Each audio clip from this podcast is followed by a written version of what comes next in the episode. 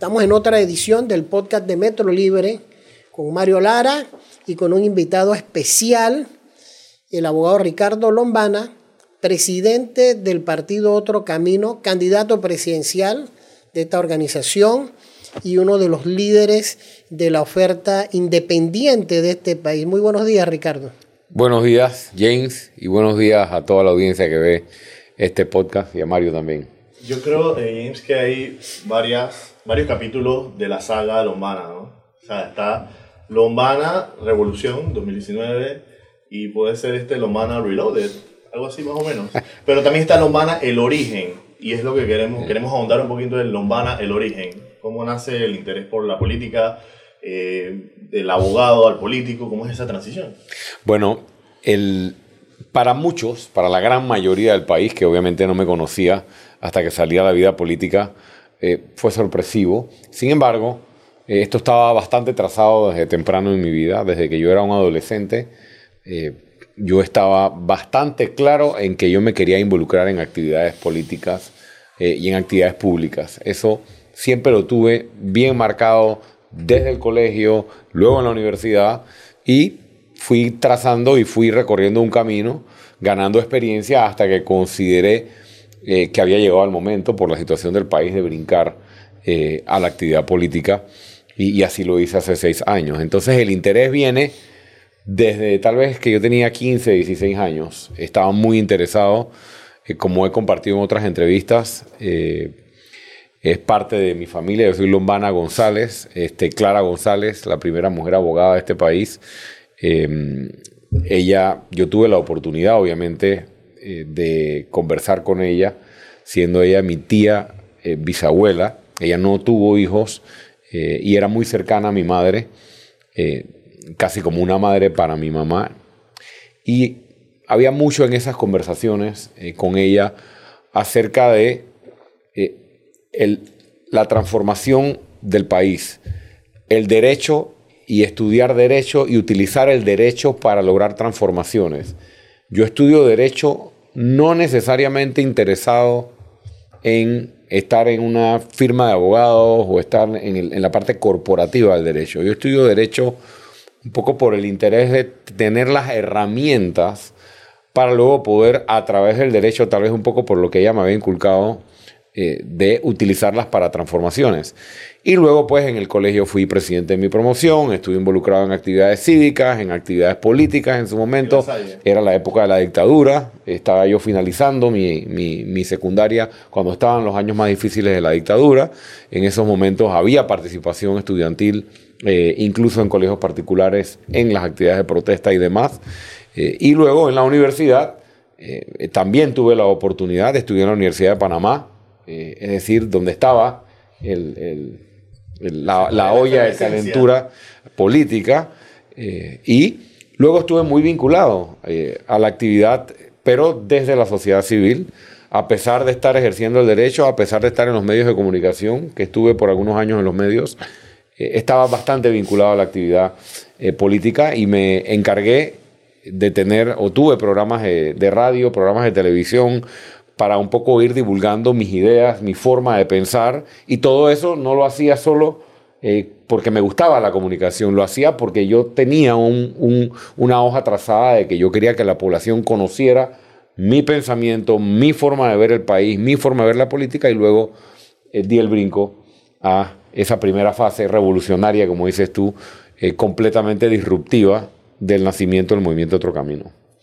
En una primera fase, cuando vemos a, Ricardo Lombana, eh, te recordamos con un programa en radio que era humor y sarcasmo. ¿Por qué la radio? Bueno, siempre he estado convencido, y ese no soy yo, así lo indican los números, eh, a pesar de la revolución digital y de las redes sociales, sigue siendo la radio el, medio de mayor alcance y penetración. Eh, aparte de eso, a pesar de que yo había participado en radio antes, eh, a mí me gustaba mucho el humor político, la sátira política, pero la sátira eh, que tuviera mensaje, que tuviera opinión, no la burla, porque son dos cosas distintas. Eh, y me orienté mucho en programas colombianos, en programas argentinos, programas uruguayos, que son muy buenos en sátira política, que es una forma de criticar y opinar sobre política. Entonces, eh, hacer sketches de sátira política requería de un buen alcance y requería de muchas herramientas para que la gente se imaginara cosas mientras las estaba escuchando y demás, y, optamos por la radio iniciamos el, programa Proyectos Criollos, se llamaba el programa, lo iniciamos en Cádulo Continente en su momento. Eh, tuvimos un tiempo en Cádulo Continente, luego estuvimos en eh, RPC Radio y estuvimos también en Radio Panamá en su momento, en una época, y para una campaña política específicamente, estuvimos eh, tres meses de campaña política, hicimos un paquete especialmente para televisión. si se han dado cuenta, a pesar de que Proyectos Criollos ya no existe hace bastantes años, eh, yo no he dejado de utilizar el humor en, en, mi actividad política. Obviamente no me la puedo pasar en eso porque después la gente dice, eh, este está vino a hacer humor. Y no, pero, me gusta. Yo pienso que el humor es parte de nuestra vida y es una forma de criticar. Cuando tú eres eh, sarcástico o satírico en tus contenidos o en lo que expresas, tal vez la gente lo capta mejor, ¿no? antes que un discurso aburrido de, crítica y demás. Me gusta mucho y lo hicimos por varios años junto a, a dos buenos compañeros, Juan Monterrey y Eric Martínez. Saludos para ellos. ¿Por qué tú quieres ser presidente? Bueno, eso tiene una respuesta muy sencilla, porque creo que puedo incidir en la transformación del país. Puedo liderar los cambios que el país requiere. Esto no es nada romántico de que cuando yo nací yo vi una luz o yo creo que el país y el Cerro Ancón y la bandera, todo eso está bien. Yo amo este país como nada en este mundo. Pero siento que tengo el liderazgo, la determinación, la capacidad y es el momento correcto para poder lograr la transformación e impulsarla desde la presidencia de la República. Yo quiero ser presidente no para que ponga un cuadro mío en la galería de presidentes, como varios que han pasado por allí. Yo quiero ser presidente para liderar las transformaciones que el país requiere. ¿Cuáles son esas transformaciones? Básicas. La primera, el sistema clientelista del país. El clientelismo está destruyendo la democracia. Y aunque eh, a veces eso no se ve tan claro, me parece que los ejemplos sobran. Un país en el que todo se gana y todo se logra porque apoyas a un político y no porque te esforzaste, es un país destinado al fracaso. Entonces, si aquí tus nombramientos dependen de que apoyes a un político, si aquí que te den una beca depende de que te arrodilles frente a un diputado a rogarle que te recomiende y no tus calificaciones y no tu esfuerzo. Si para tener una libreta lotería tienes que apoyar a un político, si para poder tener un cupo de taxi o un certificado de operación tienes que apoyar a un político y la lista es larga, estamos construyendo una sociedad en la que lo único que tienes que hacer es rogarle migajas a un político. Receta para el fracaso. Hay que darle la vuelta a eso e implementar un sistema en el que le digamos a la población y a los jóvenes sobre todo que el esfuerzo, el mérito, la responsabilidad, los valores, la disciplina es la que vale y es la que debe eh, lograr que tú te abras camino. Eso por un lado. Por otro lado, el país no puede funcionar sin certeza del castigo. Ninguna sociedad exitosa, tú ves la lista de los principales países del mundo, no te digo los más ricos, los países donde hay mejor calidad de vida en este planeta. Mira cuáles son los denominadores comunes. Hay certeza del castigo, hay un sistema judicial robusto que le pone un alto a cualquiera que se pase la raya, el que se roba la iguana o el que blanquea capitales en un banco. Tres, eh, un país con regla o con certeza del castigo también es eh, un país que le puede decir a la, inversión, al sector privado, que venga y que todo el mundo será tratado con la misma vara. Eh, hoy Panamá tiene una crisis internacional de reputación. Estamos en todas las listas, blancas, rojas y de colores. Y a veces la gente piensa que estamos en las listas eh, porque no hemos pasado una ley o porque no hemos aprobado el tema de las acciones. Estamos en las listas porque aquí no se le castiga a nadie sobre todo a quienes tienen influencia económica y política. No podemos aspirar a tener desarrollo humano y a que haya calidad de vida si no tenemos un país en el que la justicia sea robusta. Ahí hay dos transformaciones centrales que no son problemas de coyuntura, que no son problemas del día a día. Necesitamos generar empleo, sí, urgentemente, pero es un problema del día a día. Necesitamos que haya acceso a agua potable, sí, urgentemente, pero es un problema del día a día. Pero la economía puede mejorar, podemos tener acceso a agua potable, pero si no resolvemos los problemas de fondo, que son los que están reservando el beneficio económico y el desarrollo para unos pocos, seguiremos creando una casta privilegiada de tres o cuatro políticos o miembros del poder económico que se benefician y una población que no recibe. Hay unas observaciones, hay unas observaciones que se le hacen muy puntuales eh, en las que uno puede estar eh, de acuerdo o en contra. Por ejemplo, en el 2019 se habló de que usted no tenía estructura, pero ahora ya se ve como a un, a un candidato eh, con un partido político. Esa es una distinción versus lo que fue en el 2019. Vemos que usted tiene comités de trabajo también. Entonces hay, ahora se puede decir que hay una mejor estructura. No es que antes no había estructura, pero ahora tal vez hay una mejor estructura. Eh, sin embargo, tal vez el, el, el digamos, el, el, encanto que tenía como independiente, algunos dirán que se esfumó porque ahora pertenece a un partido. Y, y la otra observación es que tal vez no se puede gobernar sin una, un acuerdo con el legislativo. O sea, es como tal vez se entiende ese, ese balance de poder en el que uno cede y el otro, y el otro da. Y, y, y así es como las leyes pueden prosperar. De otra forma, un conflicto entre el legislativo y el ejecutivo provocaría paralizaciones de distinta, de distinta índole. Así que yo creo que hay, hay dos observaciones ahí que se le hacen a su, a su campaña y, sería bueno que las, que las.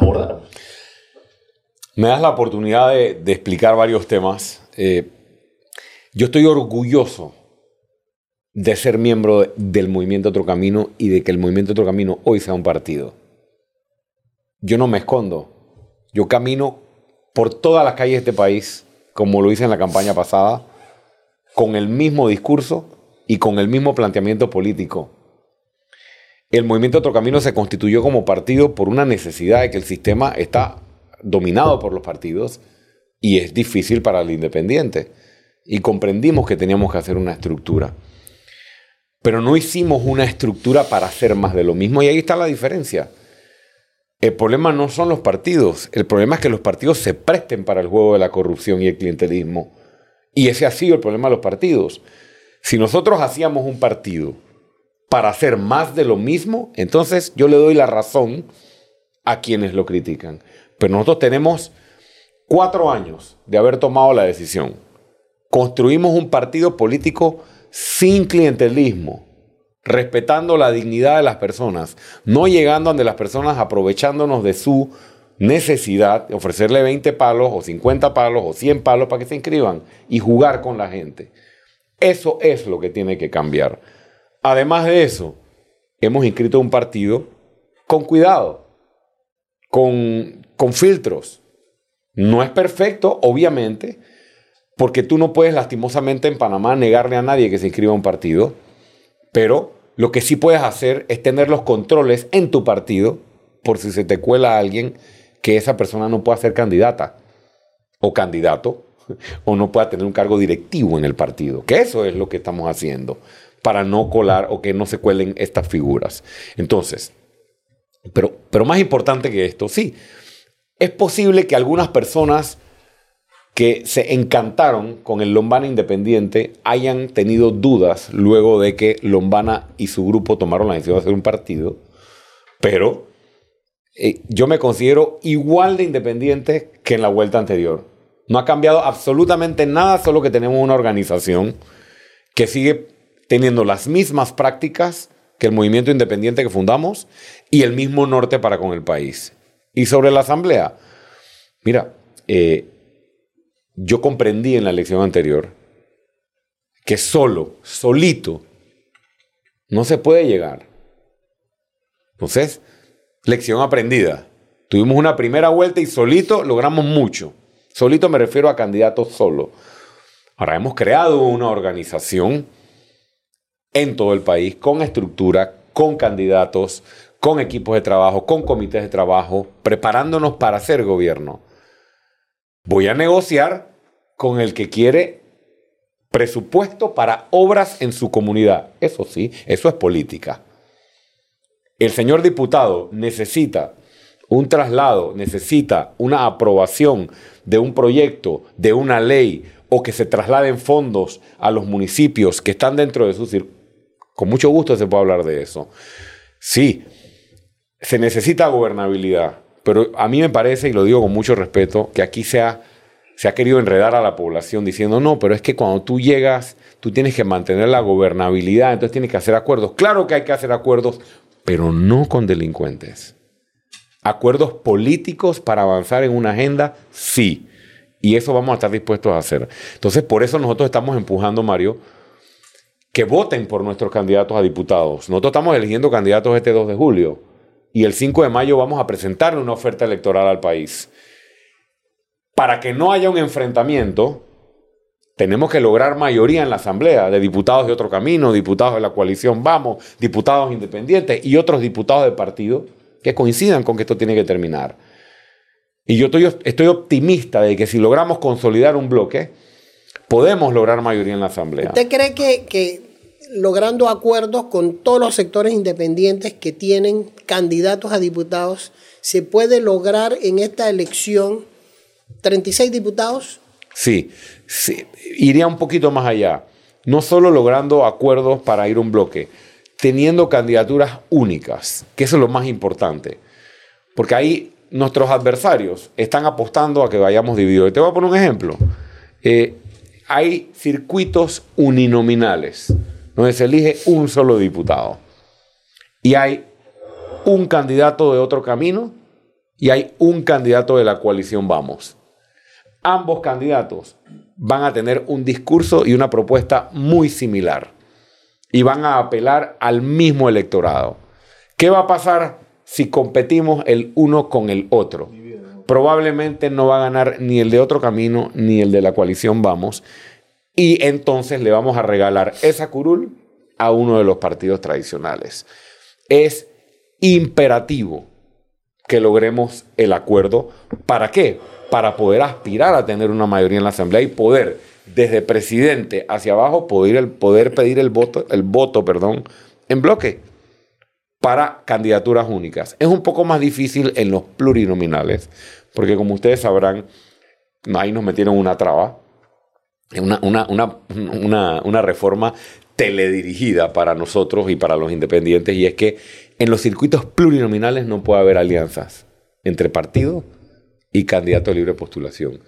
Es decir, Solo entre, miembros de entre partido. dos partidos, Cambio Democrático y Panameñismo, por un ejemplo, ellos sí pueden presentar una lista conjunta.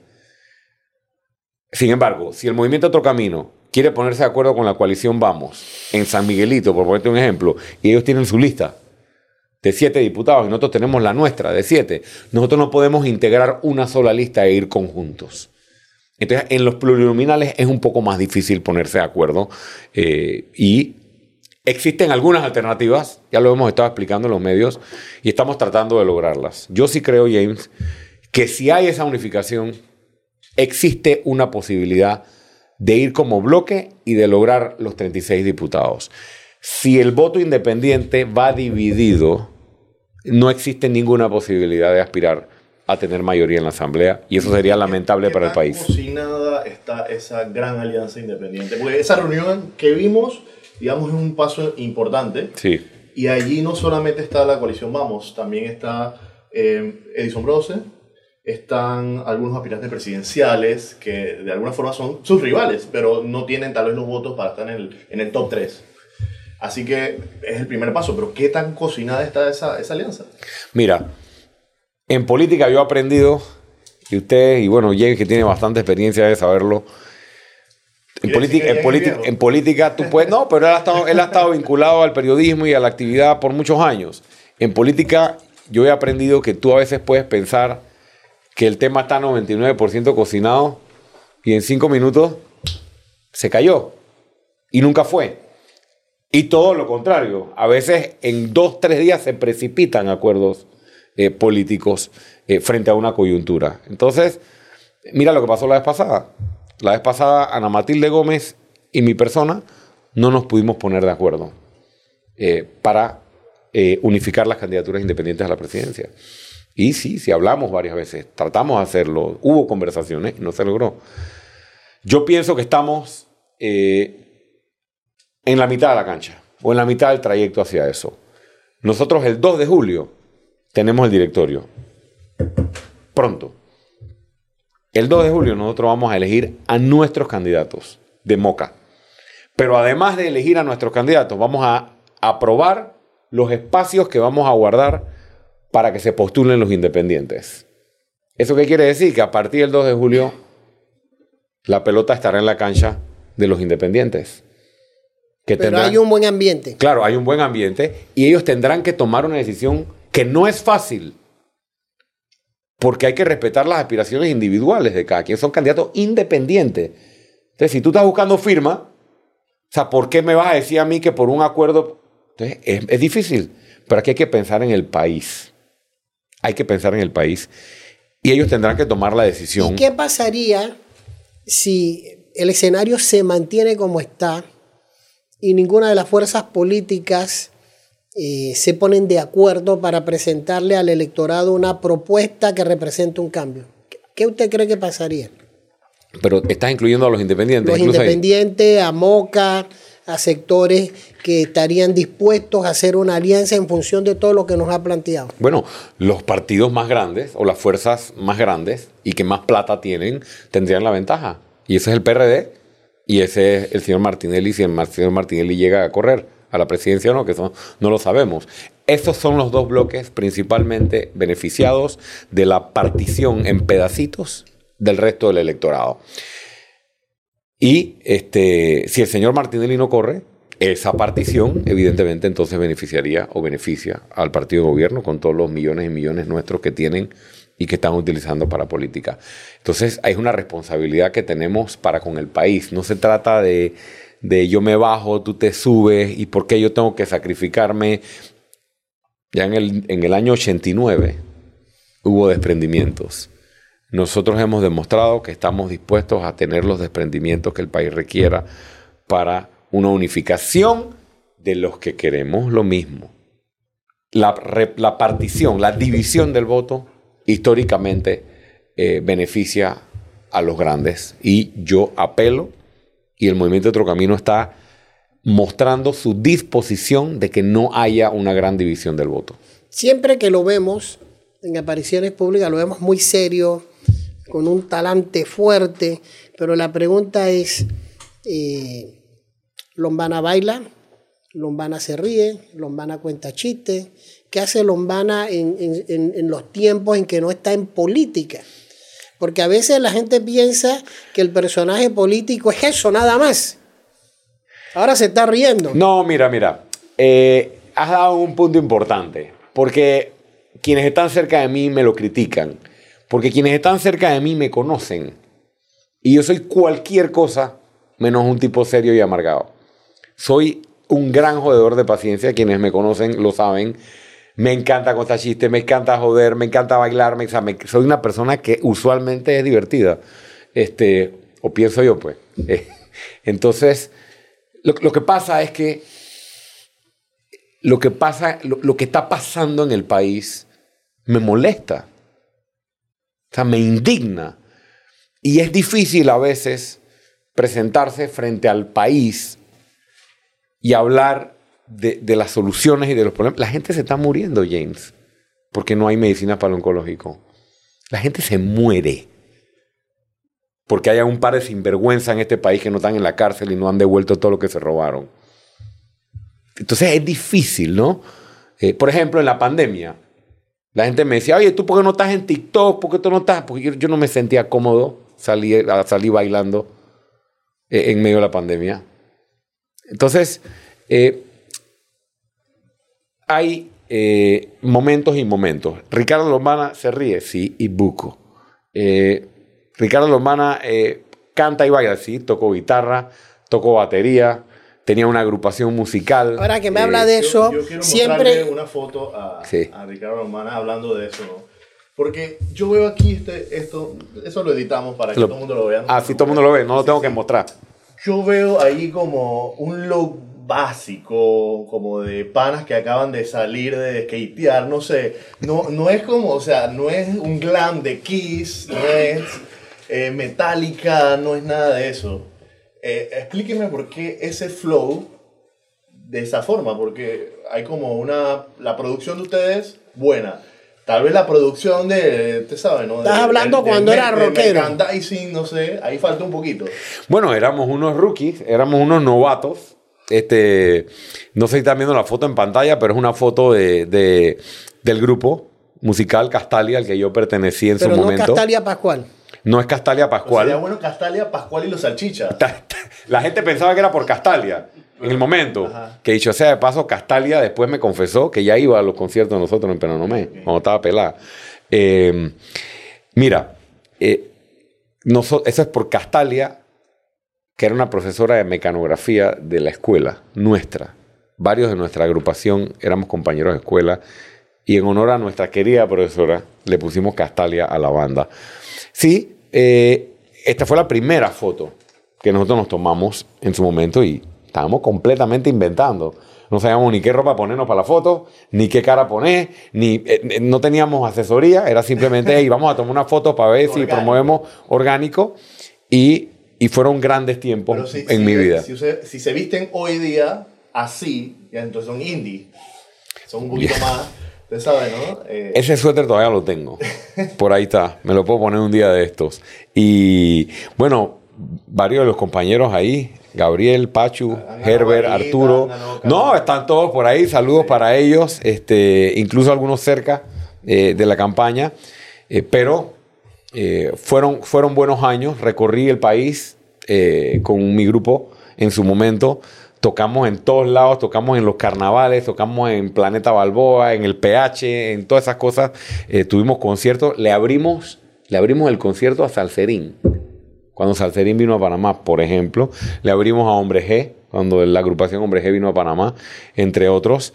Y eh, aunque ya no toco tanta batería como me gustara, porque hace demasiada bulla y tener una batería en la casa es un lío, eh, cada vez que tengo la oportunidad, eh, por ejemplo, el otro día estaba planeando con Emilio de los, de los Rabanes, eh, que estaban cumpliendo el 25, sí, creo que el 25 aniversario de, de su disco Rabanes al Estar, a ver si inventábamos algún un rifirrafe por ahí con la música. Me gusta mucho la música. eh, soy músico también, tres tengo mi guitarra en la casa. Tres bandas. Para Bueno. que la gente sepa que escucha de los manos. No, yo escucho de todo, yo escucho de todo, eh, pero no puedo negar que mi principal influencia está eh, tanto en el rock, rock en español, eh, como en, en alguna medida, porque toco guitarra también, en los trovadores y la nova trova y la música de protesta eh, cubana en su momento y con algunas, algunos participantes de Sudamérica también. Por ejemplo, Cerati, evidentemente es una influencia muy grande y fue una influencia muy grande para mí, siempre lo ha sido.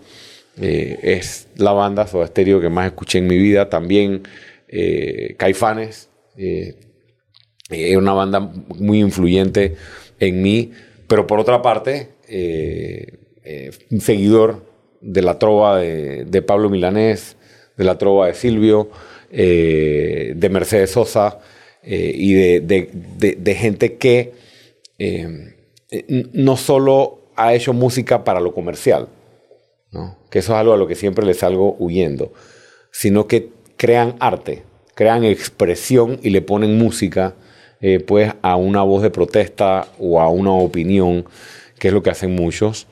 Eh, y bueno, eh, evidentemente también no, puedo dejarlo local, este, y aunque a veces, a veces me quiere y a veces no me quiere mucho el maestro Rubén Blades, evidentemente también, también lo escucho y lo he escuchado y ha sido una gran Ahora que influencia. habla de Rubén Blades, Ha sido una influencia en ese mí. capítulo ya se cerró, porque él dio unas opiniones que eh, fueron interpretadas como una instrucción a todos los independientes. Ah, perdón, antes de contestar, no puedo dejar por la banda eh, Castalia. Yo tengo una gran influencia del calipso también. Y el. Eh, el ska no tanto. Yo era muy amigo, por ejemplo, de George Allen. Nadie sabe quién es George Allen. George Allen es Lord Panamá. Este, eh, era buen amigo mío. Eh, creábamos canciones juntos, eh, lo tuve en la casa varias veces. yo era fanático de meterme en, en, los pequeños toques, pequeños conciertos de los Calypsonians, este, de Lord Cobra y otros más. Y no sé si ahí está mi raíz bocatoreña, mi familia materna es de la isla, de Bocas del Toro, y, y el calipso tiene gran influencia en mí también y es una de las músicas que más disfruto escuchar y tocar en la guitarra también. Sobre Rubén Blades, este, siempre he admirado su música, eh, incluso cuando tuvo su aparición política en el, en el 94, yo era muy joven, estaba en la Facultad de Derecho en ese momento, aunque nunca me inscribí en el Papá de Goró, me acerqué este, como joven eh, al movimiento, siendo estudiante de Derecho, y he seguido su carrera este, y creo que es un orgullo ¿no? para todos los panameños lo que él ha hecho. Y en el plano político lo vengo leyendo, lo vengo escuchando, este, hemos tenido comunicación y eh, yo reitero aquí lo que he dicho en, otros foros. Eh, ojalá yo pueda eh, reunirme pronto, ojalá podamos reunirnos pronto y ojalá podamos compartir propuestas, visión de país y ojalá el maestro Rubén Blades este, pudiera apoyar, ¿no? Apoyar eh, no solo a Otro Camino, no solo a Lombana, no solo a ciertos candidatos, apoyar a todos los que en este momento estamos tratando de unificar este bloque eh, y crear una propuesta que realmente rescate al país. Así que estaremos a la espera cuando él venga a Panamá próximamente a ver si podemos reunirnos. foto menos solemne. Eh, por ejemplo, este meme se hizo famoso. Hoy es viernes y Lombana lo sabe. La mirada esa matadora esa mirada sigue matando a los, electores. Eso se lo tienen que preguntar a los electores. Este, eh, si la mirada sigue siendo matadora o no. Eh, la gente me comenta mucho sobre esta foto en la calle. ¿no? Este, sí, definitivamente que se pegó y fue un momento eh, bien especial que captó el fotógrafo. Pero se, se, convirtió en la fuente de muchos memes, ¿no? Porque la gente ponía cualquier texto aquí y, y bueno, yo creo que también te denota un poco cómo soy yo. O sea, estábamos en el medio de un evento en el que se estaba hablando de economía. Y ahí estaban todos los economistas y habían gráficas proyectadas en la pantalla. Y yo estaba, aparte de poniendo atención a lo que se estaba hablando, sonriéndole al fotógrafo y pensando en, también esa parte, eh, eh, ¿qué te digo?, más relajada porque sabes qué, la vida es muy corta, la vida es muy corta y la política es muy tensa. Yo creo que a pesar de lo difícil que es esto, hay que divertirse. Hay que divertirse, hay que, hay que gozar, hay que tirar tu par de, pregones, hay que eh, tratar de, de hacer una actividad tan eh, tensa, tan dura, tan ingrata a veces como la actividad política, hacerla divertida. No sé si podremos... el capítulo musical, eh, yo tengo la sensación de que cuando la gente ve a un político tocando redoblante o tocando la churuca, no, no, no responde bien.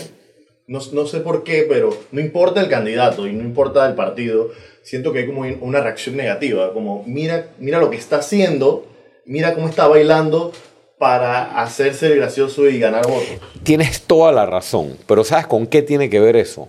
Yo, yo, pienso que eso tiene dos partes. Uno, que a la gente le molesta, obviamente, que lo hagan para ganar simpatía, pero eso también tiene eh, una parte que es responsabilidad de quienes estamos en política. Por ejemplo, muy poca gente sabe que yo toco guitarra desde los cinco años, porque yo no he sido un personaje público como guitarrista ni he sido un personaje público como baterista, como percusionista. Por ejemplo, panadero, yo soy panadero. Mis bisabuelos llegaron a Panamá, instalaron panadería en este país, mi familia tenía panadería, mi primer trabajo fue en la panadería, yo sé hacer pan, dulce, galletas, sé todo lo que tiene que ver con una panadería. Pero si yo salgo haciendo pan ahora en un video, me van a decir, mira, van haciendo pan, pero el problema es mío, no es de la gente. El problema es que tal vez, tal vez yo he debido promover todas estas cosas para que la población conociera esto. Y, por eso no me he atrevido tal vez a salir un video haciendo pan porque me van a plomo, pero yo he vivido y mi familia ha vivido del, pan, de la panificación, de la harina, de todo lo que tiene que ver con este negocio y me siento orgulloso de ello. Es más, eh, el primer trabajo que yo conseguí después de los trabajos en panadería que hice con mi familia siempre, este, yo en mi currículum puse todo mi certificado de panadero, de, de galletero, de repostero y todo esto. Y me siento muy orgulloso eh, de eh, esa parte de mi vida, de ese trabajo. A mí nadie me echa cuenta de lo que es abrir una panadería a las 4 de la mañana, a las 6 de la mañana, este, teniendo todo listo, el pan caliente, el café, Ese la pasó un media título, luna. el ¿no? panadero que llegó a ser presidente. Bueno, Ah, este, sí. y- y se puede aunque a algunos le gustaría más el baterista que, que- Claro. o el músico. Eh, pero tengo que hacer un trabajo de que la gente conozca mejor eso.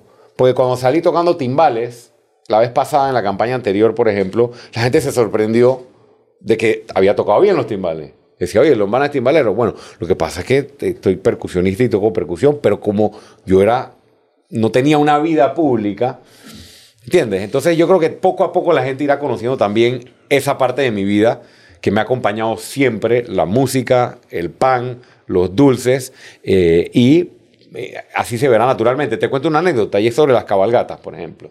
Y aquí quienes me acompañan de mi equipo se van a reír porque se. Cuando vino la primera cabalgata, yo siendo candidato, estaba la gente allá en Bugaba, era la, la- la fiesta en Bugaba, que es una fiesta grande ya tenemos los caballos, ya tenemos no sé cuánto. Y decía, yo no voy a, yo no voy a cabalgar. Pero ¿cómo vas a ofender así a los chiricanos? Me dice, no, no es una ofensa. Yo no voy a montarme en un caballo para una cabalgata. ¿Pero por qué no? Estaban bravos los chiricanos. Decía, porque yo pienso que uno tiene que ser genuino. Si yo nunca he montado caballo, y la verdad nunca, creo que una vez en mi vida, ahora yo me tengo que sentar en un caballo solo para que la gente piense o me vean, porque eso sí es falso, por ejemplo. ¿Y qué fui? El único político que caminó la cabalgata fui yo. Y lo hice como siempre lo hago. ¿Sabes qué? Yo, no, yo quiero ser genuino. Yo no voy a estar haciendo cosas solo para. Por, ejemplo, por eso no me verás o me verás muy poco haciendo cosas que se salen de lo que yo siempre he sido. Primer debate presidencial en la elección anterior. Mi mamá casi me mata. Fui sin corbata. Hijo, ¿cómo tú vas a presentarte un debate presidencial sin corbata? Pues si yo, las pocas veces que he usado corbata en mi vida, yo soy abogado, sí, pero no era de ponerme corbata todos los días, era muy poco. Y yo me presenté al debate presidencial como usualmente yo me he visto, sin corbata, ¿no? Creo que era el único de los siete que, bueno, había una mujer que era Ana Matilde Gómez, de los el resto de los candidatos que fue sin corbata. Yo creo en lo genuino. A mí nunca me verás haciendo algo forzado o que usualmente no hago solo para eh, aparentar o querer ganarme a una población. Porque lo dice el asesor. por- porque el asesor lo dice y ha pasado. Tú tienes que mostrarte haciendo... No, ¿qué va? Yo tengo dos interrogantes. La primera es que no he escuchado, no lo escuché antes, no lo escuché ahora. Se habla de arreglar la justicia, acabar con el clientelismo, pero hay dos temas que yo creo que son fundamentales y, y quiero escuchar cuál es la visión de Lombana, Otro Camino y el movimiento que lo respalda. Uno es la educación y el otro es la promoción de las artes y la cultura que yo creo que ahí está parte de la transformación del pensamiento de la gente y del actuar de las personas. Absolutamente. Sobre la educación. La educación tiene una hoja de ruta ya trazada en Panamá, el Compromiso Nacional por la Educación y varios diagnósticos que se han hecho.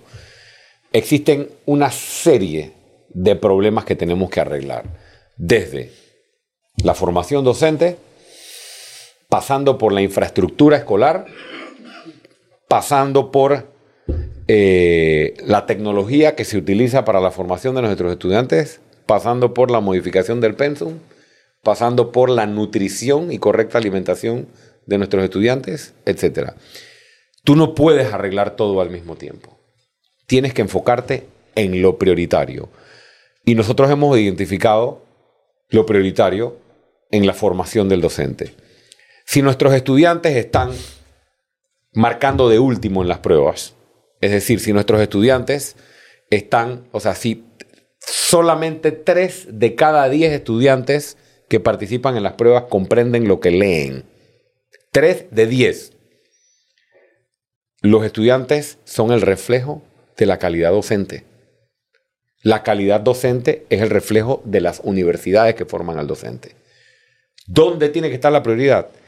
en la transformación de las universidades que forman al docente. Por eso nuestra propuesta es primero hacia allí, no es la única, transformar la Escuela Normal de Santiago Juan de Móstenes Arosemena en el centro más moderno y mejor de formación docente en América Latina. Convenios con ocho o diez universidades del mundo para que asesoren a la República de Panamá en ese proceso de transformación y con los fondos presupuestarios ya identificados para financiar el proyecto. Hoy por hoy, eso no está pasando. Dos, convocatoria nacional. Nuestros docentes tienen que ser y van a ser los mejores estudiantes de la República. Nosotros vamos a hacer una convocatoria en los primeros 100 días de gobierno a los cinco mejores estudiantes de cada colegio público y privado para ofrecerles una beca del 100% de sus estudios para que entren en la carrera docente. Tal vez no todos quieren ser docentes, eso se sabe. Por eso hablo de una convocatoria para ofrecerles. Y por eso son cinco, porque de cinco tal vez dos o tres escogerán el camino docente. Eso inmediatamente te coloca en el primer año del internado de los cuatro años de carrera docente a los mejores estudiantes del país, provincias y comarcas. Y becados al 100%, que dicho sea paso, aquí hago el paréntesis. Las becas tienen que ser para esa gente y para esos estudiantes, no para los hijos de los políticos o para los que tienen influencia. Número tres, la escala salarial, la escala salarial de esos nuevos docentes que salen al mercado educativo en cuatro años, 2028, es una escala salarial distinta a la vigente, porque los docentes tienen que ser los funcionarios mejor pagados del país, no necesariamente los subcomisionados de la policía, tienen que ser los docentes. Pero la gran pregunta es, bueno, ¿y qué pasa con los casi 68 mil docentes que ya están en el sistema?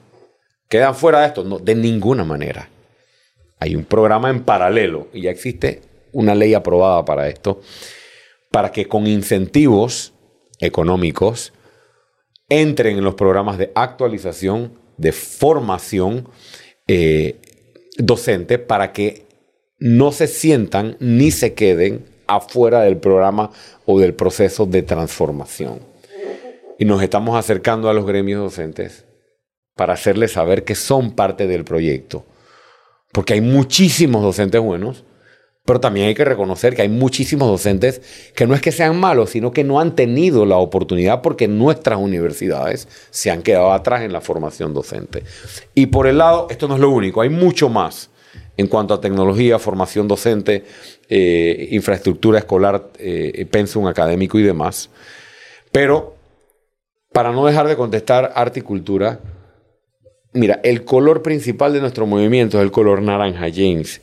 Y eso no es casualidad, es porque en la fundación del movimiento está metido en su ADN el fomento de las industrias creativas, lo que llaman economía naranja, más encaminado hoy hacia las industrias creativas, las que surgen de la creatividad, muchas de ellas vinculadas al arte, muchas de ellas vinculadas a la cultura. Nosotros creemos firmemente en el desarrollo del arte y de la cultura como parte del desarrollo nacional. Propusimos en la campaña anterior y lo reiteramos ahora la creación de las becas naranjas. ¿Qué son las becas naranjas en la visión de nuestro movimiento?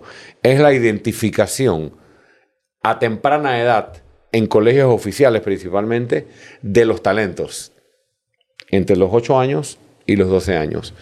Talentos para cualquier disciplina artística, y talentos para actividades culturales, para que sean becados por el Estado. Y no, reitero, becas asignadas con otros criterios. Solo así, dándole beca y apoyo, y la beca no es solo un apoyo económico. Aquí se entiende por beca el cobro de un cheque. La beca es apoyo económico, infraestructura para practicar tu disciplina, entrenadores, directores, equipos, instrumentos, teatros, centros culturales de formación, entre otras cosas. Y finalmente, en el fin de la cadena, si tú impulsas la actividad artística, impulsas la actividad cultural de esta forma, con el apoyo estatal, se convierte en parte de la actividad económica y forma parte del Producto Interno Bruto. Eh, tenemos a dos personas que lideran nuestro equipo eh, cultural, el amigo Luis Arteaga, el amigo Abel Aronategui y también, aunque no está en Panamá, desde lejos nos apoya Olguita Sinclair. Son tres personas que están trabajando y han trabajado en nuestra propuesta para el sector cultural y el sector artístico, que sí es prioridad junto al deporte. Hay un presidente en la región que ha llegado y ha estremecido la política tradicional, que es Nayib Bukele del Salvador. Y hay muchos ciudadanos en muchos países, incluyendo Panamá, que esperan que aparezca un Nayib Bukele en Panamá. ¿Usted cree que usted podría ser un Nayib Bukele o otro personaje? Porque usted me ha hablado de que usted es auténtico, usted hace las cosas en función de lo que ha hecho toda su vida. ¿Necesitamos un Nayib Bukele o necesitamos otra cosa aquí? Nayib Bukele es Nayib Bukele. Yo soy lombana. Entonces no podemos aspirar a tener otro Nayib Bukele. Ahora bien, hay bastantes similitudes. Eh, otras cosas no tanto. Eh, yo creo que él se ha pasado de la raya en algunas cosas. Pero, por ejemplo, la forma de combatir el crimen organizado y enfrentar las bandas y decirle claramente al país, yo no voy a negociar con delincuentes, es, parte exactamente de lo que él está haciendo en El Salvador. Ni con delincuentes de la calle, ni con los de saco y corbata, que han navegado impunemente en este país por muchos años. Entonces sí, eh, hay mucha gente que me lo dice en la calle, mucha gente hace la relación. Eh, él cuando corrió para presidente, joven, Lombana es un candidato joven, es un candidato fuera del sistema, eh, outsider como llaman, fuera de la caja, no tradicional, valiente, que está dispuesto a enfrentar lo que haya que enfrentar y que si tiene que patear la mesa está dispuesto a patearla. O sea, si el juego se tranca, porque los maleantes me trancaron el juego, bueno, entonces tendremos que buscar el apoyo de la población y que la población se coloque detrás del presidente para ir a decirle a los sinvergüenzas que tienen que irse o para la cárcel o para otro lado. Eh, estoy de acuerdo con mucho de lo que él ha hecho. Sin embargo, eh, creo que un país como Panamá no necesitamos ir a los extremos. Aquí lo que necesitamos es aplicar la ley aquí lo que necesitamos es aplicar la ley. Si se aplica la ley, por ejemplo, aquí, aquí no hay ninguna ley que permita la coima del 20%. Aquí la ley prohíbe que los diputados tengan negocios con la nación. Entonces, aquí no hay que eh, inventar la rueda. Aquí hay que poner un Contralor General de la República que controle y fiscalice, no que actúe como un activista del partido de gobierno. Igual el fiscal electoral. Entonces, eh, todos los otros candidatos que yo veo no son candidatos que han participado y han gobernado y nos han traído hasta aquí.